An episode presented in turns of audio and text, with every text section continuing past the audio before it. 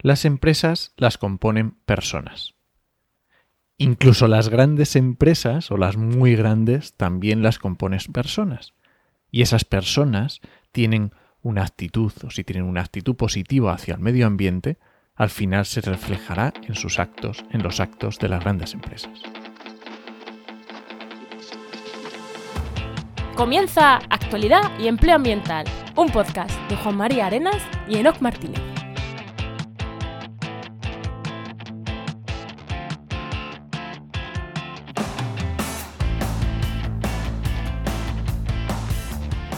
Buenas, soy Juan María Arenas.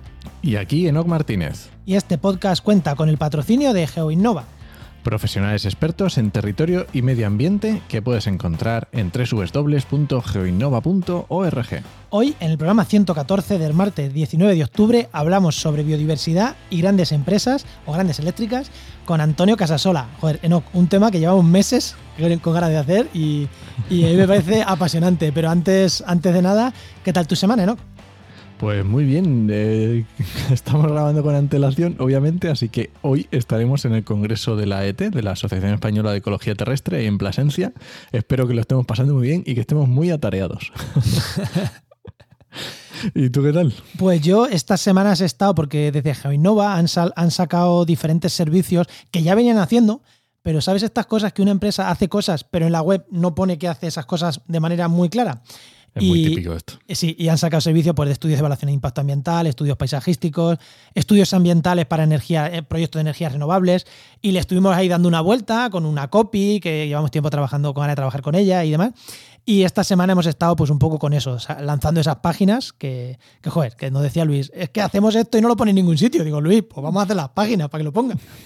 Y ahí hemos estado con eso, bueno, y con la página de Oikos MSP que, que, en teoría la tenemos que tener ya lanzado cuando este programa salga, así que espero que hayamos estado con eso.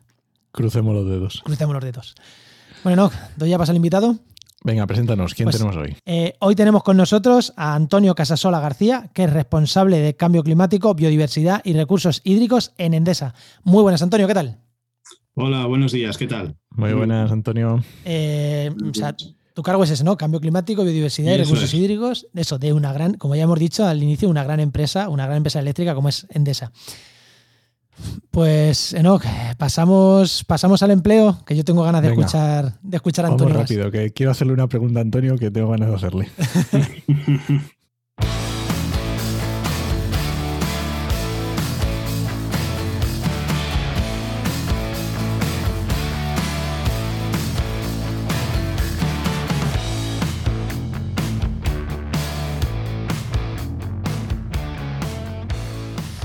Bueno, pues ya sabéis que una de las primeras cosas que hacemos en el programa es nuestro consejito de empleo que nos trae Enos Martínez, director de la web trabajenmedioambiente.com.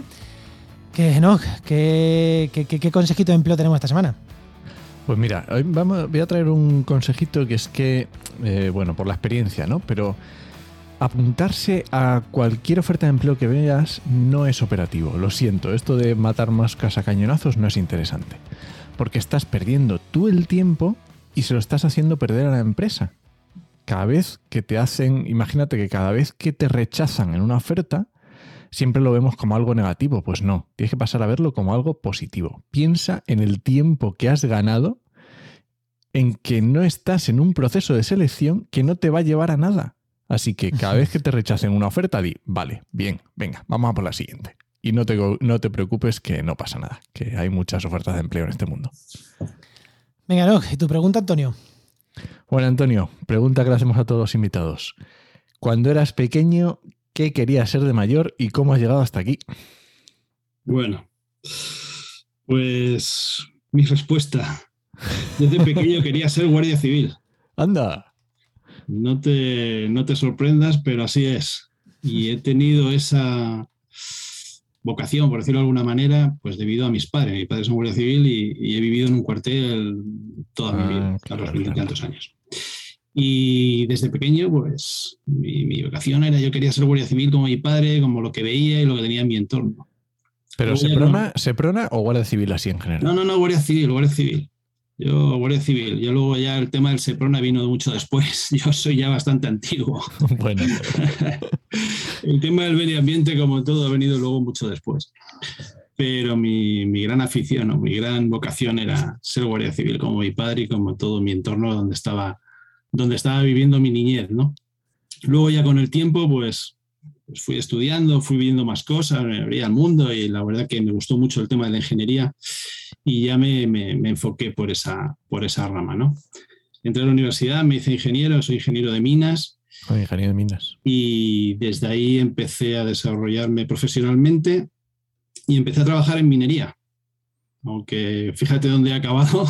¿En qué zona? Mi, Perdona, Antonio. mi trayectoria ha sido, ha sido inicios mineros. Pues yo he estado trabajando en minería en Córdoba. Anda. Empecé dentro de Endesa, en las minas a cielo abierto en Córdoba. Y ahí estuve trabajando hasta pues, que se cerraron, pues debido a temas de cambio climático, etcétera. La, el protocolo de Kioto, acuerdo de París, pues Endesa ha ido cerrando minerías, igual que ha ido cerrando centrales de carbón y ha ido pues adquiriendo compromisos de descarbonización en el cual pues todos esos compromisos ha, ha derivado pues en dejar combustibles fósiles. Y debido ¿Cómo al haces? cierre de, de la minería, ¿Cómo haces el cambio ese? pues ahí te cuento, debido al cierre de la minería, todas las minas, pues por prescripción, tienen que restaurarse y dejarse eh, las mejores condiciones posibles. Y debido a eso, pues los que éramos mineros y, los que estuvimos desarrollándonos en minería, terminamos la mina y la restauramos. Y en ese concepto de restauración, de vuelta a la normalidad, de alguna manera, de, recuperación de los entornos afectados por las explotaciones mineras, nos introducimos en el tema de medioambiental. Y con tanta buena fortuna, pues que hemos acabado como responsables de, biodiversidad, por decirlo de alguna manera. Y, y aquí estamos, por de alguna, de alguna forma. Joder. Mm, Así me Creo gusta. que la trayectoria ha sido no extraña, pero ha sido Bueno, muy bonita. Yo, creo que es, que es un reflejo también, fíjate, no- mm, normalmente entrevistamos a gente que es, pues eso, eh, biólogo, ambientólogo, que querían te- terminar aquí, o ingeniero, pero que le gusta el medio ambiente y al final ha terminado. Pero tu, tu, tu trayectoria me parece más a la trayectoria que ha seguido la sociedad. Hace unos años nadie pensaba en medio ambiente y poco a poco más gente va teniendo en cuenta todas las partes ambientales de todos los procesos productivos y demás, y más gente se está reconvirtiendo a, a tomarse en serio los temas de medio ambiente. Y como en tu caso, Sí. o sea, me parece que tu, tu trayectoria va paralela al cambio un poquito social que ha dado la sociedad, ¿no? Sí, el tema de la minería además nunca ha estado ajeno al medio ambiente, ¿no? Siempre ha estado paralelo, de decirlo de alguna manera. Salvo la minería muy, muy antigua, subterránea, etcétera. Luego ya el tema de la minería ha ido muy, muy ligada, ¿no? A las restauraciones ambientales, etcétera. De hecho, hombre, estuve, fui profesor también en la Universidad de Córdoba durante 10 años Anda. y allí tuve el contacto directo con, con gente de, pues, de Erasmus que venía de otros territorios, ¿no? Eh, Estábamos explicando minería en aquellos, en aquellos tiempos y venían personas de, de Latinoamérica en donde se abrían grandes explotaciones mineras. Y en ese caso nosotros estábamos restaurando, estábamos cerrando explotaciones mineras. Y estos alumnos que venían de, pues, de Bolivia, Argentina, Colombia, etcétera, les extrañaba mucho cómo se cerraba la minería y por qué se dedicaba tantísimos recursos a- al cierre de la minería y a la restauración minera y recuperación ambiental. ¿no? Claro, ellos iban a una explotación y lo que querían era producción, explotación, Claro, como buen ingeniero. eso es, eso es, ¿no? Y, y alcanzar niveles y valores altos de producción, ¿no? Y ver cómo ya no hay actividad y se recupera un entorno en el cual ya no hay maquinaria, ya no hay nada, solamente pues taludes, grandes huecos y desmantelamientos, les llamaba mucho la atención, ¿no? Y a nosotros eso también nos, nos chocaba, ¿no? Es decir, no, no, es que esto es el resultado de la minería, esto es minería también. Claro. Sí. Esto es incorporarlo a, a- a la mentalidad del minero, no solamente llegar a la producción y a los grandes números, y, sino esto también hay que, hay que imbuirlo. ¿no? En esas fechas pues la gente le chocaba bastante, ¿no? pero nosotros como pioneros en este caso, pues en, esa, en tema minería tiene bastante trayectoria y bastante, bastante historia y experiencia. ¿no? Y sí que llamaba mucho la atención. Joder. Me encanta, genial. Pues, eh, no, vamos con el tema, ¿no? Porque veo Venga, que nos liamos aquí a hablar y, y no Sí, lanzamos sí, sí. La verdad que sí. la entrada del tema. Venga, pues vamos con el tema y seguimos hablando de estos temas.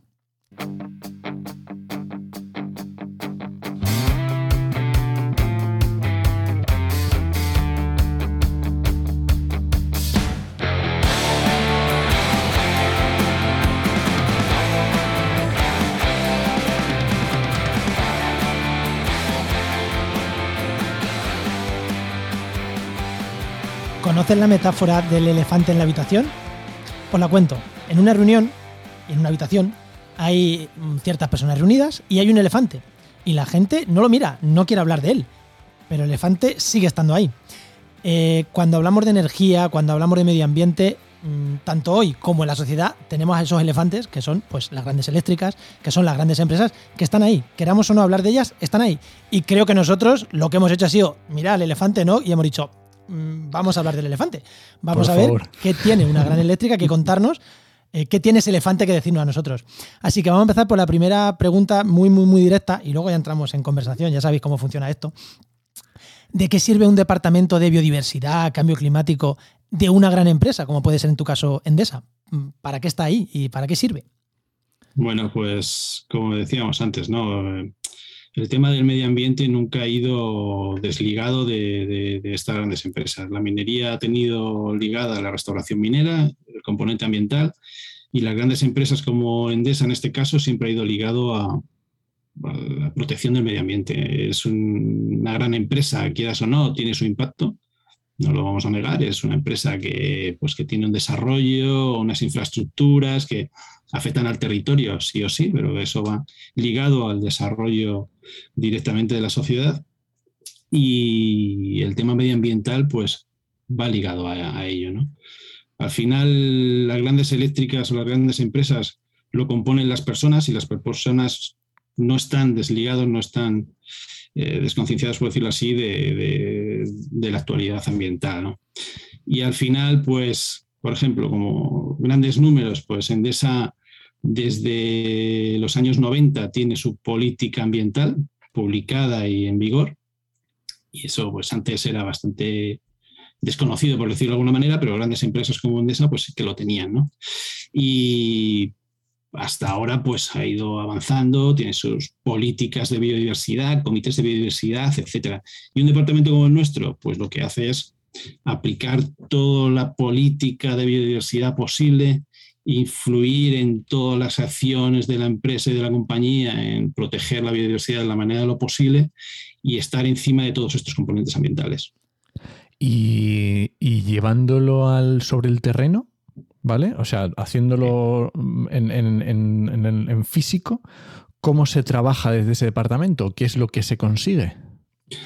Pues nosotros desde este departamento desarrollamos proyectos de protección de la biodiversidad directamente con, con ONGs, con asociaciones conservacionistas, con universidades, con centros de investigación, etcétera. O sea, que estamos muy, muy vinculados con el día a día y los proyectos que se desarrollan de, conservación.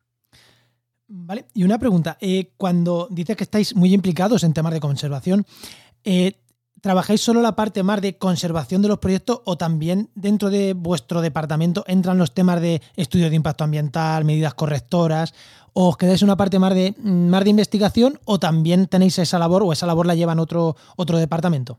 Sí, el tema de, eh, por decirlo de alguna manera, lo que son los estudios de impacto ambiental, el tema legal, por decirlo de alguna manera, todas las obligaciones ambientales ya lo llevan directamente los negocios. Ahora mismo, si se desarrolla un proyecto de, de lo que sea, de infraestructuras, de central, de líneas eh, se desarrolla pues, con su proyecto ambiental y su estudio de impacto ambiental y luego su declaración de impacto ambiental. Ese es el componente legal, eso no... Sí, como que va imbuido en el proyecto, ¿no? El tema de la biodiversidad, por decirlo de alguna manera, es un plus añadido o un valor añadido al componente ambiental en este caso, ¿no? Todos los mm. componentes de estudio espacio ambiental, etcétera, se siguen realizando, se van a realizar toda la vida, pero eso es como decirlo de alguna manera, eso es lo que tenemos que hacer. Es como el, como el valor, ya, ya lo tiene el, militar de por sí, ¿no? Y en este caso, el tema de biodiversidad, por decirlo de alguna manera, es algo más. Un plus, ¿no? Un plus, un añadido, por decirlo, un compromiso que tiene la empresa de añadirle ese valor a, a, la sociedad, por decirlo de alguna manera. Se desarrollan proyectos no obligatorios. O sea, estamos comprometidos con la sociedad, en este caso, a través de proyectos ambientales relacionados con la biodiversidad, en el cual la empresa eh, va más allá del compromiso legal. Vale, ¿sería algo como RSC, ¿no? Lo que se considera como RSC o tampoco? Eh, es como el RSC, por decirlo de alguna forma, con componente ambiental en este caso y con componente de biodiversidad. vale, vale, vale, vale. Vale, y esto es algo o sea, bueno, yo entiendo que por tu, que tú conoces, pero eh, conocerás compañeros de otras empresas o del sector. ¿Es algo común? ¿Suele ocurrir en grandes empresas como puede ser Endesa? ¿O, o, no, o no es común? ¿O te encuentras, yo qué sé, porque he visto que has estado muchas veces en el CONAMA, en el Congreso Nacional de Medio Ambiente, y te encontrarás con compañeros o conocerás otros proyectos? ¿Es algo que suele ocurrir o, o es algo mm, raro? Que no todas. Eh, no es tan raro, es bastante, bastante común. Últimamente se han ido incorporando nuevas empresas a estas labores de, protección, porque ahora mismo pues, todos estos componentes ambientales, la verdad que son, dan buena imagen, quieres o no, es un componente que, dulcifica ¿no? la labor de la empresa en este caso. Se han ido añadiendo muchas empresas y muchas asociaciones a, este componente añadido de, valor o de mayor valor al tema ambiental. Y sí que es cierto que eh, últimamente pues hay cada vez más empresas que tienen ese interés por eh, labores de, biodiversidad, de protección, de valor añadido, etc. pero son empresas eh, eléctricas, constructoras, que están muy apegadas, porque al final una constructora de carreteras, una, una gran eléctrica, estáis eh, por necesidad, sobre todo las eléctricas, con el auge de las renovables, estáis muy sobre el territorio, o sea, tenéis un impacto sobre el territorio muy grande. Eh, claro, en, este tipo de empresas lo veo mm, casi necesario, ¿no? Tener esa, esa otra pata, ¿no? Que, ayude un poquito, como has dicho tú, a dulcificar eh, las actuaciones que se hacen sobre el territorio. Mm, en otro tipo de empresas que no tengan esa componente territorial tan potente, ¿también hay ejemplos de este tipo de, departamentos o, en realidad están más asociados a estas empresas que tienen mucha componente territorial? No, también hay empresas ya que, por ejemplo, grandes bancos, que mm. también tienen intereses en, este, en este aspecto. O otras empresas, por ejemplo, deportivas, de Calón, también tiene. Eh, departamentos de biodiversidad, medio ambiente. O sea, que es que al final todo el mundo forma parte de una sociedad en la cual está comprometida con, estos temas ambientales. No solamente las grandes empresas afincadas en el territorio o en territorios como pueden ser las eléctricas, las constructoras, etcétera, lo llevan hace más tiempo porque directamente están ya involucradas ¿no? en, ese, en esas zonas donde tienen su actividad. Pero ya la sociedad ha demandado tal cantidad de acciones de protección que ya no solamente estas empresas o estas grandes empresas están involucradas, sino infinidad de empresas que ya están tomando conciencia y están desarrollando actividades o están queriendo desarrollar actividades. Nosotros hemos tenido iniciativas conjuntas con empresas, con bancos, etcétera, y otras empresas han interesado por las acciones que nosotros hacemos. Es decir, por ejemplo, algunas empresas eh, deportivas o, ayuntamientos o lo que sea que se, se involucran y se dicen, oye, ¿por qué haces esta acción? ¿Cómo podríamos participar? ¿Cómo podemos desarrollar nosotros acciones parecidas? O incluso fundaciones.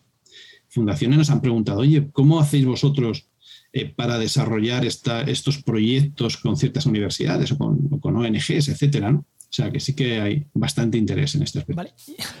Espera, no, voy que, bueno, si tú querías preguntar algo.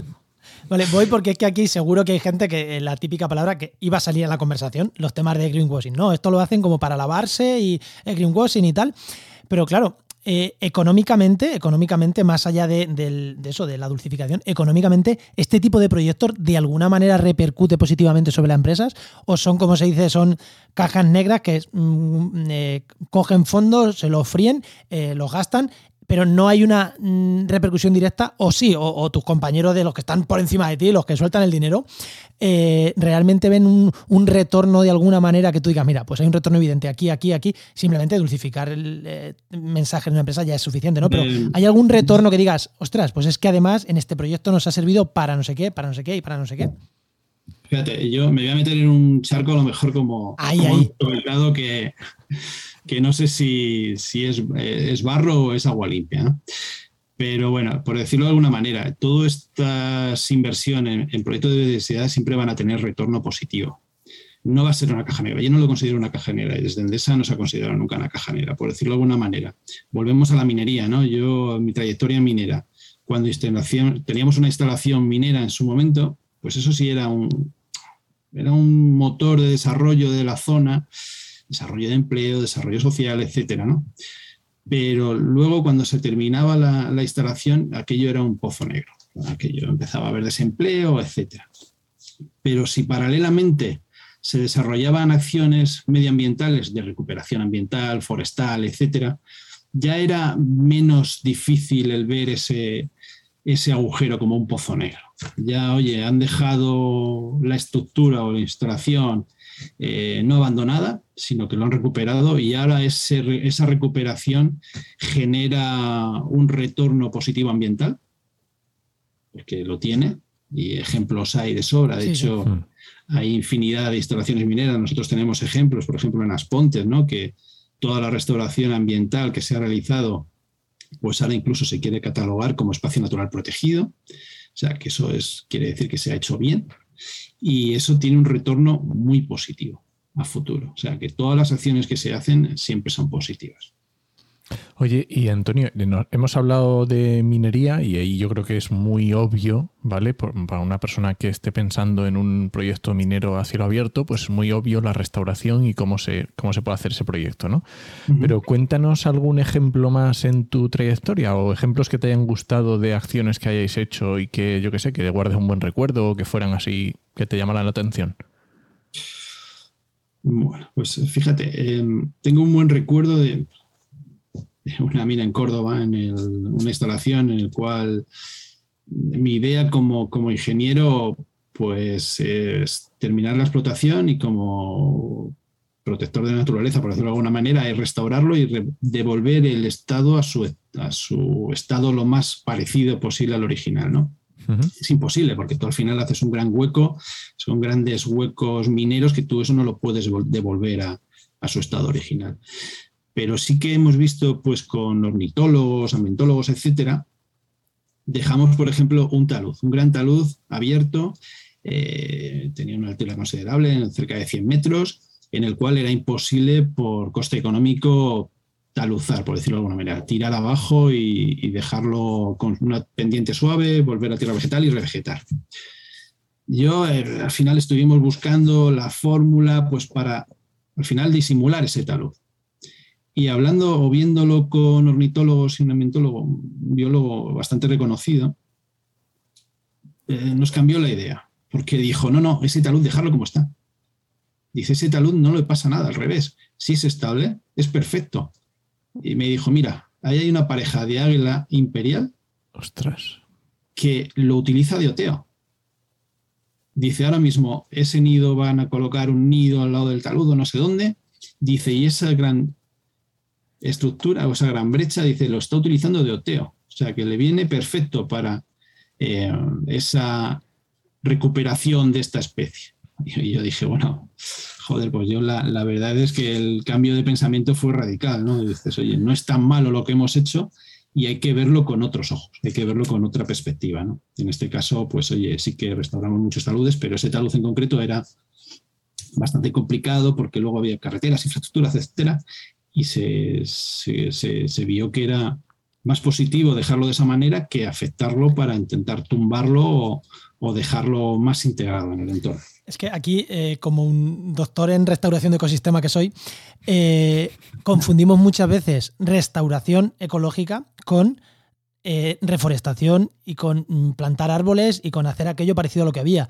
Muchas veces una restauración ecológica puede ser dejar un talud, puede ser dejar una charca o puede ser, eh, yo qué sé, canalizar las aguas de una manera mm, que, le dé estabilidad a una zona y que no se te hagan cárcavas. Eso es tan restauración ecológica como, como, bueno, como plantar árboles. Es que puede ser totalmente tan restauración ecológica. Y en ese talud estoy seguro que anidan mm, eh, un montón de especies que necesitan las rocas para anidar. O sea, que al final es verdad que, cambiar esta mentalidad es muy difícil. De hecho, muchas veces de la restauración de ecosistemas es difícil darle esta vuelta. Es como, no, no, es que íbamos a dejar una charca para anfibios. Dice, pero si ahí no hay agua. Ya, pero es que la, es que me está, o sea, la propia mina me está haciendo una charca ahí, pues vamos a utilizarla, ¿no? O sea, que, que esa visión, ese cambio de visión es, es, interesante, ¿no? Y muchas veces nos cuesta, a, las personas ajenas a la restauración entenderla, pero me, encanta el ejemplo que has puesto.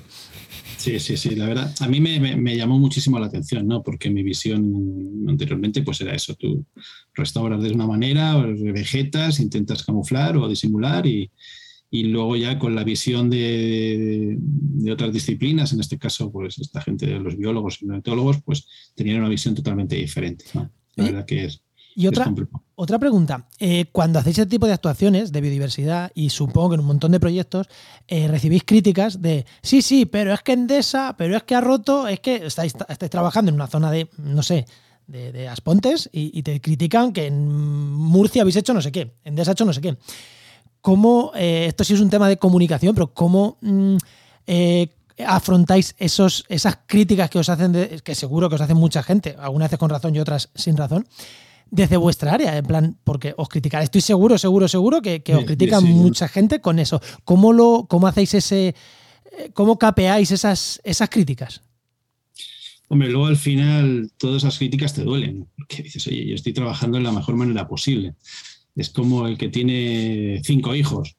Uno es estudiante y o en su momento es una perfecta persona y no tiene nada más que dirigirlo, él solo va a dirigirse. Y otro, pues tienes que irlo redirigiendo y estar más encima, ¿no? Y ahí es donde puedes tener pues esa complicación, ¿no? Dices, oye, pues a lo mejor en la zona de, de Murcia, como tú dices, ha habido algún problema. Pues lo que hay que hacer es estudiar por qué ha habido ese problema e intentar que se vuelva a repetir y facilitar allí en la zona pues que se recupere de la mejor forma posible el entorno degradado, el entorno dañado, que al final, pues oye, tienes que derivar la atención a esa zona y, actuar sobre ella. Eso es la mejor forma pues de recuperarlo porque en todos los sitios hay problemas, en todos los sitios hay accidentes, en todos los sitios hay... sí, pero que lo, que lo que hacéis es, oye, que hay un problema, no es Mm, son cosas independientes una a otra, sino que intentáis eh, trabajar sobre donde tenéis las críticas, ¿no? Que supongo que será eh, que ha sido forma de actuar, en plan, no, nosotros hacemos muy bien cosas en un lado y en otra. Bueno, pues son así, o, vamos, a, vamos a intentar actuar. Nosotros, nosotros en todos los territorios donde estamos intentamos hacerlo lo mejor posible. Es cierto que en algún territorio pues hay algún problema, pues se deriva los focos a esa zona y se estudia por qué ha habido ese problema y se intenta subsanar y se intenta corregir en la medida de lo posible. O sea que en todas las zonas donde estamos intentamos corregir y actuar de la mejor manera posible. Oye, Antonio, y eh, siguiendo también un poco con esto, en tu trayectoria, y esto que ya lo tocábamos antes, en tu trayectoria, ¿cómo has visto la evolución de los proyectos de biodiversidad? Quiero decir, también no solo, o sea, por parte del público, por parte de la propia empresa, por parte del propio departamento, ¿qué has ido observando en estos años de los proyectos que se han ido haciendo? ¿Cómo ha ido cambiando? Si antes hacíais más un tipo de proyectos y ahora hacéis otro tipo. ¿Cómo, cómo has visto esa evolución? No, pues mira, nosotros tenemos dentro de Endesa un plan de conservación de la biodiversidad que se mm, confeccionó más o menos en el 2012, ¿no? Ahí se englobaron una serie pues, de conceptos en el cual se dijo, vamos a eh, desarrollar una serie de proyectos de protección de la biodiversidad. A través de ese plan de conservación, que lleva ya casi 10 años en, vigor o vigente, se han ido desarrollando proyectos pues, de, muchísimos temas. ¿no? Eh, este, dentro de este plan llevamos más de en torno a 100 proyectos ¿no? desarrollados diferentes. Y por, por deciros, en esta última década en la cual se ha confeccionado este plan, los proyectos que se iniciaron, te hablo de nuestra experiencia, ¿no? Eran más de conservación. Luego ya fueron evolucionando a protección y luego ya más a la investigación. O sea que ese desarrollo sí que lo hemos tenido en esta década, por decirlo de alguna manera. Conservación, protección e investigación. ¿no? Al principio era muy focalizado en conservar una especie en una zona que se veía afectada por la actividad luego ya, pues, proteger y luego ya investigar qué acciones o qué metodología se puede utilizar para proteger y conservar una especie en cierta zona, o vamos a investigar herramientas que sirvan para mejorar una especie, o por qué hay un problema con una especie que tiene una alta mortalidad, por ejemplo, de, líneas de choques de, con avifauna, etc. O sea que esa es más o menos a grandes modos la, la evolución de los proyectos que nosotros hemos ido trabajando. O sea, la, envergadura del dinero invertido también es mayor. No es lo mismo trabajar para la conservación del lince en una zona donde hay lince y vais a hacer una actividad que, bueno, que puede ser grande que, que proyecto de investigación. Al final, un proyecto de investigación requiere más dinero para ver resultados eh, o sea, más dinero, más implicación, más gente para ver resultados, ¿no? Está claro. Creo que eso también, ¿no? dice cómo se ha ido aumentando la inversión en, biodiversidad en estas grandes empresas, ¿no? Eso es. Incluso, por ejemplo, el tema del dinero, como tú comentas, eh, dedicar, dedicar eh, recursos y fondos a la investigación de la biodiversidad, al principio no está muy bien visto. Dice, ¿qué vas a investigar? Si hay que proteger un lince o hay que proteger un oso, ¿qué, tienes que investigar? Lo proteges, pero ¿qué vas a investigar? ¿no? Es, es que hay que dedicarle recursos a investigar porque el oso tiene querencia por ir a las instalaciones de Endesa, por decirlo de alguna manera. ¿Por qué hay que derivar que el oso no vaya a una central de Endesa y vaya a otro sitio, ¿no? Esas cosas, o, los indicadores, que ahora están muy, muy, involucrados en el tema de indicadores de biodiversidad, ¿no? ¿Por qué el, intentar demostrar a nuestros mayores que por qué esos recursos o esa inversión en, en, indicadores de biodiversidad es rentable para Endesa o es bueno para Endesa, es complicado, pero luego al final hay que, hay que hacer muchísima labor de, de por decirlo de alguna manera, de, enseñar y enseñar y enseñar. Me, resulta curioso porque normalmente cuando traemos investigadores, esta parte investigadora la tienen clarísima. Y cuando venís a alguien así de, de empresa, es como, pues no, no. O sea, eh, rompamos nuestro techo de cristal donde aquí todos somos maravillosos en, la academia y vayamos al mundo real, que el mundo real no es, no es la universidad. Y los problemas estos que tú acabas de señalar, que es que son evidentes en el mundo de la universidad, que la, investigación es importante, en el mundo de la empresa eh, cuesta, cuesta. Y, figuras como tú, yo cuando estuve haciendo la tesis la hice con, con gente no HL en la constructora, y lo mismo, costaba mucho permear lo que en la universidad era súper evidente que había que hacer costa llegar, pero es verdad que perfiles así mixtos son, son imprescindibles. Oye, otra pregunta que te iba a hacer eh, es, porque nosotros nos conocemos, eh, voy a contar en el programa, Antonio, tú y yo nos conocemos porque este, Endesa forma parte de, un proyecto de investigación, de un proyecto de investigación y, caracterización de la fauna eh, de artrópodos, de polinizadores y de no polinizadores en el estrecho de, de Gibraltar, en la zona de Alcornocales. Y es una zona de, no arbolada, la serriza, brezales, eh, insectos, en una zona donde hay aerogeneradores. Y, ahí empezamos a, trabajar eso junto con la Universidad de Cádiz y, Endesa, también la Fundación Biodiversidad, en un proyecto ahí que, se está desarrollando ahora mismo de estudio de polinizadores.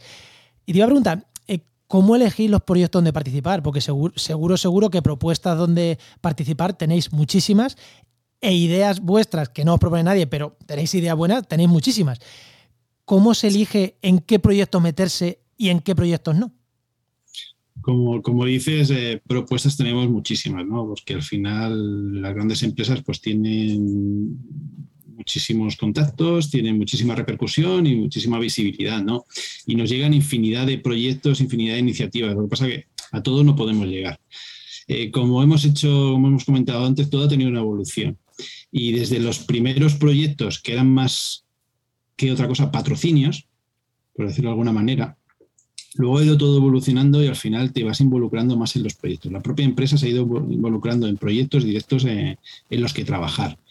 Y todo se ha ido evolucionando pues como todo, al final es una empresa, es una empresa privada y tiene que velar por sus intereses. En este caso, como hay tal cantidad de proyectos a los que acudir o a los que trabajar, la empresa trabaja en los proyectos donde tiene instalaciones eh, en los territorios, eh, proyectos en los que está vinculados de alguna manera con su actividad, eh, proyectos en los que las zonas donde está implantando nuevas herramientas o nuevas instalaciones va a tener algún tipo de repercusión, etc. O sea, que todo eso, igual que, que lo comentábamos antes, ha ido evolucionando. Ha ido evolucionando de tal forma que, como comentábamos, hace 10 años había un plan de conservación de la biodiversidad, en el cual englobaba una serie de requisitos para poder, formar parte de esos proyectos, y ha ido evolucionando de tal forma que se ha generado hasta un comité, que lo quería comentar, hace el 2020 se ha generado un comité interno de biodiversidad de Endesa, en el cual formamos parte no solamente el Departamento de Medio Ambiente, sino los diferentes negocios. Estamos hablando de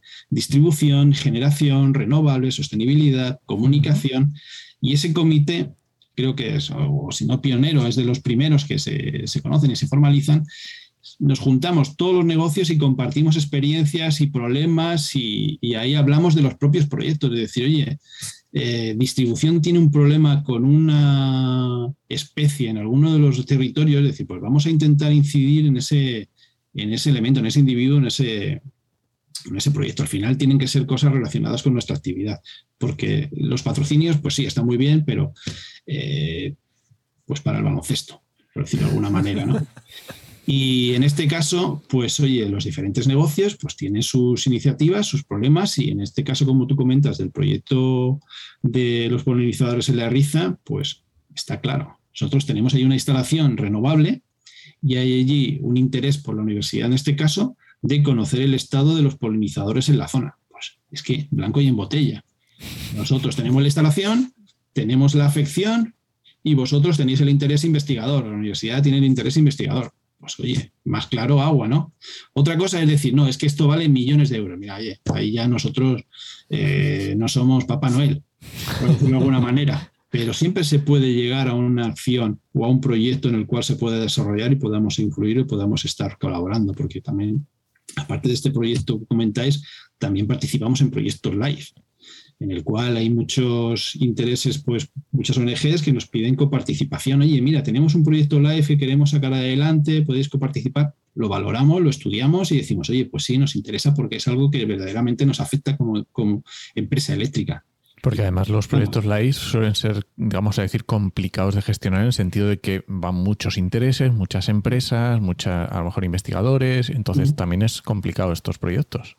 Sí, sí, sí, lo son. La verdad que son proyectos de gran envergadura que además eh, hay veces que comprometemos proyectos en los cuales no salen hasta después de tres, cuatro años. Nos, piden compromisos de proyecto, decir, mira, tenemos la intención de desarrollar un proyecto live en este sentido. Y el primer año no les sale, nosotros tenemos ese compromiso, mantenemos ese compromiso, el segundo año no lo sale, mantenemos el compromiso y al final del cuarto año dice, oye, ya tenemos el, el proyecto live que nos han autorizado en Europa o nos lo han concedido eh, de esa sigue queriendo participar del proyecto. Pues claro, salvo que sea algo totalmente. Oye, hemos roto relaciones, como el que dice, hemos partido habichuelas, pero en principio. para eso. No sigue siendo vigente. Para eso eh, son las ventajas de una gran empresa, porque muchas veces cuando entran este tipo de empresas, startup o empresas en formación, o. Claro, dentro de cuatro años a saber cómo va a estar esa, esa empresa. Pero al final, una empresa, eso como una gran eléctrica, otro tipo, de esa en este caso, o cualquier otra eh, vuestro negocio puede ir virando, porque si, miras lo que hacíais hace 40 años, 50, eh, y lo que hacéis ahora, pues evidentemente es muy diferente, pero al final las líneas estratégicas, ya tú has dicho, se marcan a 10 años vista, 15 años vista. O sea que al final es una ventaja, ¿no? Para ciertas cosas contar con, con, una, con empresas de este tipo que, no son startups, que, en cuatro años pueden cambiar mucho. Al final vosotros eh, tenéis vuestro personal y es más difícil que, cambie. Bueno, no, no sé si alguna cosita más.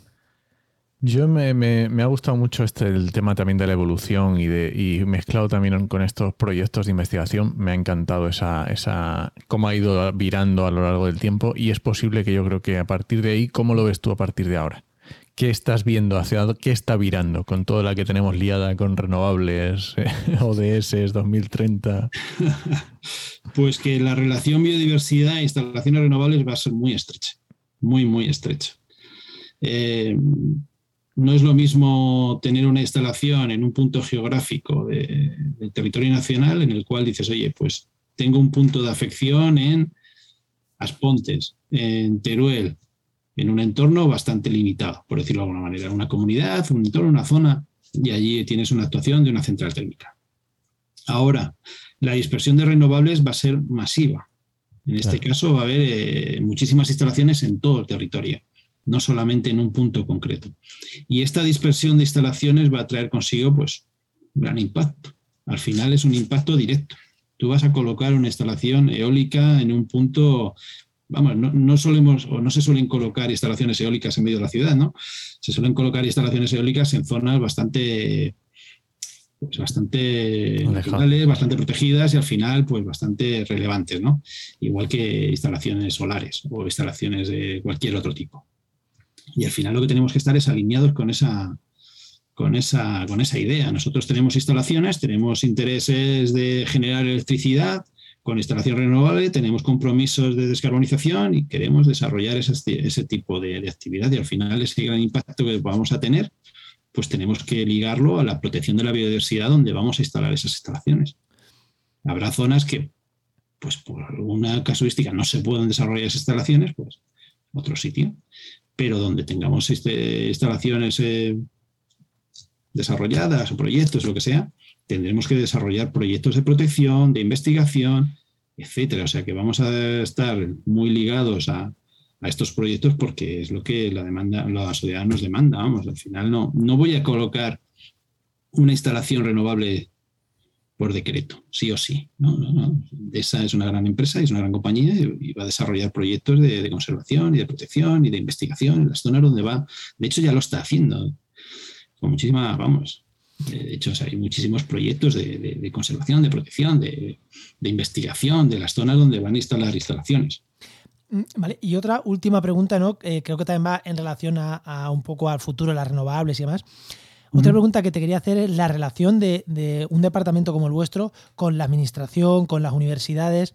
Si vosotros vais, por ejemplo, eh, tú mañana te reúnes con en la Junta de Andalucía, en Castilla-La Mancha, con quien sea, con la parte que tenga que ver, mm, o sea, no en de esa parte industria, sino en de esa parte mm, en, em, medio ambiente, ¿no? Reunís con la parte de medio ambiente. Eh, ¿Cómo se os tiene en cuenta vosotros? Eh, digo a vosotros, Endesa, cualquier otra eléctrica, cualquier otra constructora se os tiene como parte eh, muy importante a la hora de, estos proyectos de, gestión, de conservación, de investigación, o cuando viene la universidad, por ejemplo, se tiene mucho más en cuenta ella. Porque aquí hay dos formas de verlo. En plan, oye, el, territorio al final lo gestionan estas grandes empresas, de una manera o de otra, vamos a tener en cuenta mucho lo que digan, o al revés, o mira, ellos son los malos y aquí tenemos a los buenos y que confronten. ¿Cuál es? Claro, es la otra visión, es la otra visión que tú sabes que hay en la sociedad, ¿no? Que parece que la universidad siempre es buenísima o, las ONG siempre son buenísimas y vosotros sois los malos siempre. Claro, tú estás en un punto que tú eres, tú estás cercano a, entre comillas, vamos a, o sea, no quiero hacer esta comparación tan burda, pero a nivel social, tú estás en la parte de lo bueno, pero dentro de los malos. ¿Qué, cómo te encuentras eh, navegando ahí con políticos, con, con ONGs, con estas cosas? ¿Cómo, lo gestionáis? Ni, ni el bueno es muy bueno, ni el malo es muy malo. Aquí al final nosotros somos un poco el nexo de unión, ¿no? El tema de la colaboración con universidades, pues nosotros lo llevamos muy, muy, estrechamente. Eh, ya no solo para el tema este de la biodiversidad, para cualquier otro tipo de, acción. ¿no? La universidad siempre va ligada a la empresa o debería ir ligada. Yo que he estado en la universidad, si no hay universidad y empresa, mal vamos. ¿no?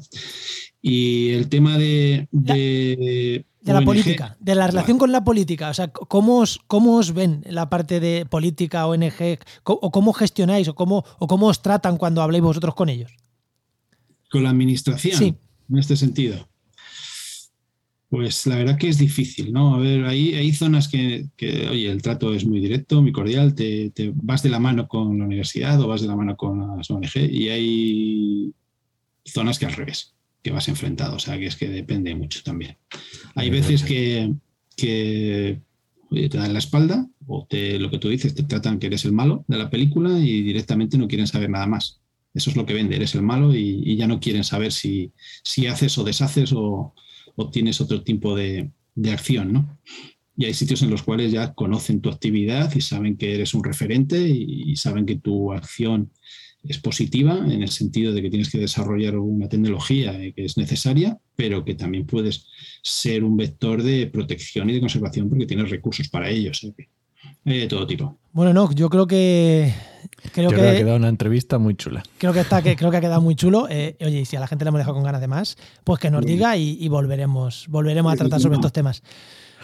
Antonio, nosotros solemos hacer aquí un momento spam para que el invitado nos diga, yo qué sé, si la gente le puede seguir en redes sociales o lo que sea, pero no sé si tú te prodigas mucho por redes sociales o que te sigan, que te sigan por la calle, cuando si te ven que te inviten a un café.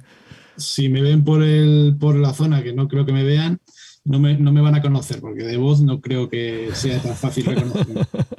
Pero el tema de redes sociales y todo eso tampoco, o sea, yo de eso no tengo nada. Lo único, si, si me cuentas o me dices o alguna cuestión de ese tipo, sí que le reintroduzco al tema de la web Endesa, que todos nuestros proyectos están allí publicados y todas las acciones que desarrollamos están dentro de la web Endesa, la parte de medio ambiente y sostenibilidad, y eso sí que lo podemos comentar. Y buscándote, yo he visto que suele ser asiduo al Conama, así que seguro que en algún Conama por ahí. En algún Conama seguro, pero no me gusta prodigarme en redes y el Conama, pues aparecemos eh, habitualmente. Desde Endesa se hacen jornadas de protección de biodiversidad y de relacionadas con, con temas de ambientales o de cambio climático y ahí sí que sí que aparecen, vamos, sí que tenemos bastante interés en estar ahí en el, dentro del CONAMA. Creo que es un buen escaparate. Pues Eh, nada, y la próxima vez te saludaré cuando nos veamos por ahí. Perfecto, muy Lo, bien. lo- lo de no estar en redes te lleva mucha tranquilidad también para tu cuerpo. ¿eh? Que- mira, sí, por, por una anécdota. Tengo el Facebook desde hace, no sé si 15 años. Lo utilicé el primer año y tengo tres amigos. O sea que no he vuelto a saber nada del Facebook. Eso que te quitas. eso, eso que te lleva, eso que te llevas. Sí. Muchas gracias, Antonio. Ha Pues sido un placer. muchísimas, muchísimas Gracias. gracias, Antonio. Ha sido un placer. Muchísimas gracias a vosotros. Hasta luego. Venga, hasta luego. Chao.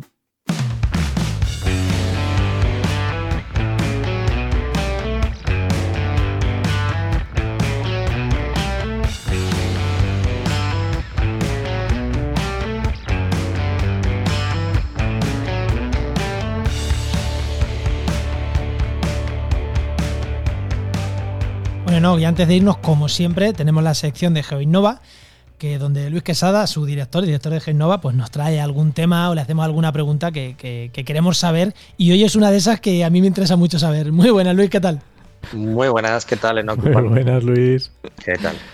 Tengo aquí puesto integración paisajística de parques eólicos. ¿Cómo Vale. narices se integra paisajísticamente un bicharraco enorme que vas a poner en la punta de un monte? Es complicado, ¿eh? Pues es tan complicado como que es, o sea, no puedes hacer magia. Eso se va a ver, ¿vale? Entonces hay que, hay que buscar eh, desde dónde saber más y a qué, mm, a qué afecta visualmente. Pues no es lo mismo que estés en medio del monte y que realmente no haya nada alrededor, pues que haya pues, zonas que sean muy visitadas o elementos eh, tanto naturales como culturales, eh, patrimoniales, que estén, eh, que estén cerca y que realmente pues, ese elemento perturbador eh, que estás metiendo ahí, es un aerogenerador, pues rompa una escena visual antigua o Sí. icónica y, y evidentemente hay que buscar soluciones a eso. Típico sitio donde vas a hacer la foto del pueblo, de la, del mirador precioso y que ahora tampoco Claro. hay aerogeneradores, ¿no? Efectivamente, efectivamente. Hay que ir a buscar dentro de los estudios de integración paisajística, normalmente tienes que reconocer cuáles son aquellas zonas, aqu- aquellos recursos, aquellos visuales, ¿no? Eh, pues eh, itinerantes visuales, eh, pues desde recorridos dinámicos, eh, desde como pueden ser las, las rutas, a, desde miradores, ¿no? O los propios eh, las propias carreteras, ¿no? Evidentemente también es un recorrido dinámico desde el cual estamos observando los paisajes. Entonces hay que identificar eso y hay que ir valorando cuál es, pues bueno, pues evidentemente no es, no es lo mismo una autovía, por tanto en tiempo, velocidad, como en, en tránsito, ¿vale? Como pues un sendero, con el tiempo que estás recorriendo ese sendero, pues evidentemente es mucho mayor esa zona. O sea, el tiempo que estás recorriendo esa zona es mucho mayor que si pasas por una autovía y pasas a tu leche. No tiene nada que ver, ¿vale? O si te, estás, te sientas en una, una zona pues de descanso, una área recreativa, en la que te vas a pegar dos horas tranquilamente, pues comiendo y, y viendo todo lo que tienes alrededor. Oye, Luis, ¿y hay herramientas específicas para hacer este tipo de, de estudios de integración? Sí, eh, a ver, evidentemente vas a contar con un sistema de información geográfica desde el cual vas a tener que hacer tus propios análisis. Eh, puedes utilizar, evidentemente, cartografías eh, más o menos eh, con más o menos detalle. Si utilizas, por ejemplo, cartografías LIDAR, Ah, claro. pues, pues evidentemente el detalle es mucho más, más preciso, ¿vale? De, de qué está afectado o no. Pero claro, cuando a lo mejor estás trabajando con áreas muy extensas en los parques eólicos, norma- normalmente no se trabaja con cartografía LIDAR. ¿Por qué? Porque te puedes pegar varios días haciendo un análisis de cuenca visual, ¿vale? Si te, si te estás refiriendo a 15 kilómetros, haces un análisis visual de 15 kilómetros de radio pues, y la trabajas con una cartografía de 50 centímetros, tú date cuenta que va a hacer para cada 50 centímetros del territorio ese análisis. Es decir, se ve este punto, no se ve punto. Pues ya puedes tener una máquina potente o irte directamente a coger o instalar tu máquina en un workspace de Amazon en el que le metes un pepino increíble, ¿sabes? Con 800 megas de RAM, ¿sabes? O, o te puedes pegar unos cuantos días. Entonces tienes que adaptar un poquito al tipo de estudio, es decir, a la escala del proyecto, ¿vale? Para hacer ese tipo de análisis. Pero eh, con eso es lo primero. Y a partir de ahí tienes que utilizar diferentes técnicas de, trabajo. Vas a utilizar, evidentemente, trabajos de campo porque tienes que ir a esos sitios, hacer fotografías, fotomontajes ¿no? de, ubicación, pues utilizar siempre Google Earth o cualquier otra para utilizar esos 3D, ¿vale? Para por lo menos ubicarte, para, claro, claro. ese trabajo, decir, vale, eh, se ve, no se ve, ese, ese trabajo de gabinete previo, ¿vale? Entonces, una mezcla de todos esos eh, trabajos van a ser los que te van a ir haciendo, te van a ir llevando a lo largo del camino de, por lo menos, el, primer paso, que es el análisis ¿no? del impacto, el, decir, oye, esto impacta o no impacta. El estudio de integración paisajística tiene otro tipo de, o sea, digamos, tiene otras fases. Vale, y Luis, y vale, ya hemos hecho ese estudio con SIG, eh, hemos ido al campo, hemos tomado fotos, ya sabemos el impacto que va a tener y después se hace algún tipo de. O sea, eh, imagino que la cosa no quede en, vale, esto tiene tal impacto, sino quedará en algún tipo de medida correctora, pero claro, es que ¿cómo narices corriges el impacto del molino? Es que no, hay manera. O sea, ¿para qué sirven? ¿Para decir sí o no? O para decir, vale, ahora que lo tenemos identificado, pues mueve este molino, acepto, o, o, no, o no tiene sentido realmente hacer eso. Bueno, sí, eh, evidentemente eh, existen diferentes técnicas, ¿vale? Em, puedes utilizar o llamar a algún mago que te haga desaparecer el molino. ¿Vale? Bueno, fuera cachondeo. En realidad eh, existen diferentes técnicas que, eh, que enfocan el trabajo de esa mitigación desde diferentes puntos de vista, como puede ser eh, la ocultación de, en aquellas zonas, en aquellos puntos en los que se han identificado como muy, muy visitados, ¿vale? Que tengan que, pues que la gente vaya mucho por ahí, ¿vale? Entonces, desde ahí se hace un estudio de cómo se ve, desde dónde eh, hacen de Entonces, a partir de ahí se, plan, pues se plantea, bueno, pues puedo plantear aquí una ocultación a través de una pantalla visual, de árboles, de un bosque, mm, ¿sabes? Claro, claro. Que oculte eso, ¿vale? Claro, tú no, tú no puedes poner un bosque justo debajo del molino porque no va a haber bosque que tape, ¿sabes? Los 200 metros de molino. Tienes que hacerlos, tienes que plantear esos, esas ocultaciones en aquellos puntos de, eh, desde los cuales se ve ah, que tiene tránsito. claro eh, eso tiene un impacto económico, ¿vale? Tienes que decir al promotor, oye, te tienes que gastar dinero en poner aquí, pues, una pantalla visual de aquí. Te tienes que gastar dinero en plantear de otra forma, eh, mediante las diferentes escenas, ¿no? De, digamos, escenas, eh, inmediaciones que tienes al proyecto. Pues es lo mismo ver el, el, el, molino justo desde abajo que a 5 kilómetros, ¿vale? ¿Cuáles son las medidas que puedes ir implementando en ese sentido, ¿vale? Sobre todo se trabaja mucho con medidas eh, de corte bueno, pues de, árboles, de, trabajar con, todo lo que es gestión eh, eh no. Eh, sí, forestal o. Forestal. son una de las medidas que más se trabajan. Pero bueno, hay otras en las cuales se trabaja la educación, ¿no? la integración de ese elemento dentro del, territorio. Decir, oye, mira, ya que tenemos esto, pues a lo mejor te puede servir para que cuando esto es desde, desde, un, desde un mirador, bueno, pues eh, te puedes plantar y decir, vale, mira, ¿ves ese molino ahí? Sí, pues aquí estos son, pues este monte. Es decir, que tú puedas integrar eso en el conocimiento del ah. territorio, en la identificación del territorio, ¿vale? Claro, es complicado de vender, pero, pero sí que es, eh, dado que tenemos que, que, tirar hacia esa cultura, ¿no? A la cultura de renovables y tienen que existir esos elementos, pues vamos a pasar por ese, esa educación, ese elemento de integración de estos elementos en el territorio. O sea, que en vez de verlo, eso, que en vez de ¿eh? verlo como algo negativo, sino que claro. como una oportunidad de, bueno, como un hito. Sí, sí, como un hito. O, oye, eh, estudiar también eh, cómo eh, trabajar la educación ambiental desde esos puntos, ya que has abierto una vía, ¿vale? De acceso ahí, pues plantear que haya aulas de ah. naturaleza en esos puntos, ¿vale? Desde los cuales pues se explique el paisaje, se explique el territorio, se explique qué son las energías renovables, es decir, implementar. Lo que pasa es que tú, claro, tienes que convencer, ¿vale? a los promotores de hacer eso.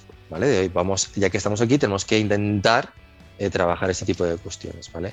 y las otras opciones es, ya sabéis, las típicas de, bueno, pues eh, si ya no cabe la, esto, pues intentar repotenciarlo, bajarlo, reubicarlo, ¿vale? En aquellas zonas donde no tenga impacto, donde tenga una mayor aceptación social, ¿vale? Todo ese tipo de cuestiones son las que se trabajan. Qué bueno. Mm, súper interesante, ya digo. Esta pregunta a mí me apetecía escuchar qué nos decía Luis. y además, llevábamos tres días sin nombrar los SIG y hoy ha vuelto a hablar de SIG. Ya te, faltaba algo, ¿eh? Te faltaba algo si no nombrabas SIG. A ver, los sistemas de información geográfica son la base en todos nuestros estudios. si, si hemos llegado a ser más eficientes a la hora de llevar a cabo este tipo de estudios, es por cómo hemos implementado estas herramientas dentro de nuestra metodología de trabajo. Está clarísimo. Que nos ayudan en todo, en, en, la identificación de todos los procesos, en la identificación de todos los recursos, en la identificación de todos los impactos. Esto está en, en, en todo el, a lo largo de todo el proyecto está en los sistemas de información geográfica. Bueno, Muy Luis, bien, genial. Muy bien, Un, un placer, Bueno. como siempre, tenerte por aquí. Muchas Bien, gracias. Luis. muy bien, Enoch. Venga, hasta luego. Pues, Recuerda que esta sección te llega gracias a nuestro patrocinador, a GeoInnova, Profesionales expertos en territorio y medio ambiente. Y que puedes encontrar en www.geoinnova.org.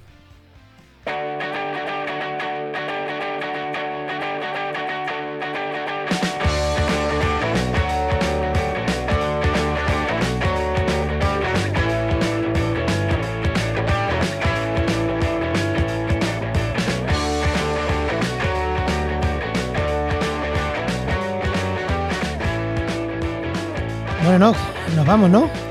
Pues sí, yo creo que ya nos vamos, ¿no? Eh, pero- No, espérate, antes de recomendar que estamos en un evento físico. O sea, mientras que estás escuchando este programa, si lo escuchas la semana que sale, nos va a ser bien el congreso de la AET, allí reuniéndonos con personas. Incluso a lo mejor algunos nos tocamos, aunque sea con el codo. Bueno, si estás en el congreso y te escuchas esto, salúdanos, dinos algo. Si estás en el congreso y te escuchas esto, es que eres un hard, hard, hard, porque los congresos normalmente eres un oyente duro, ¿no? Eh, los congresos no dan para normalmente para mucho tiempo libre. O sea que quien esté en el congreso y nos escuche es porque es un oyente de, lo- de los fieles. Así que dinos algo que te pagamos nosotros un café o una cerveza. Sí, sin duda. bueno, venga, re- recomiéndanos algo, Juan. Mira, pues vamos a recomendar una recomendación que tú me hiciste a mí, así que va a quedar el círculo, vamos a cerrar el círculo. Una recomendación de un programa de un podcast. Imagínate a lo que estamos llegando, ¿no? Que se llama, el podcast se llama El Método, de Luis Quevedo, del gran Luis Quevedo, divulgador científico, y se llama Contra Apocalípticos, se llama el episodio.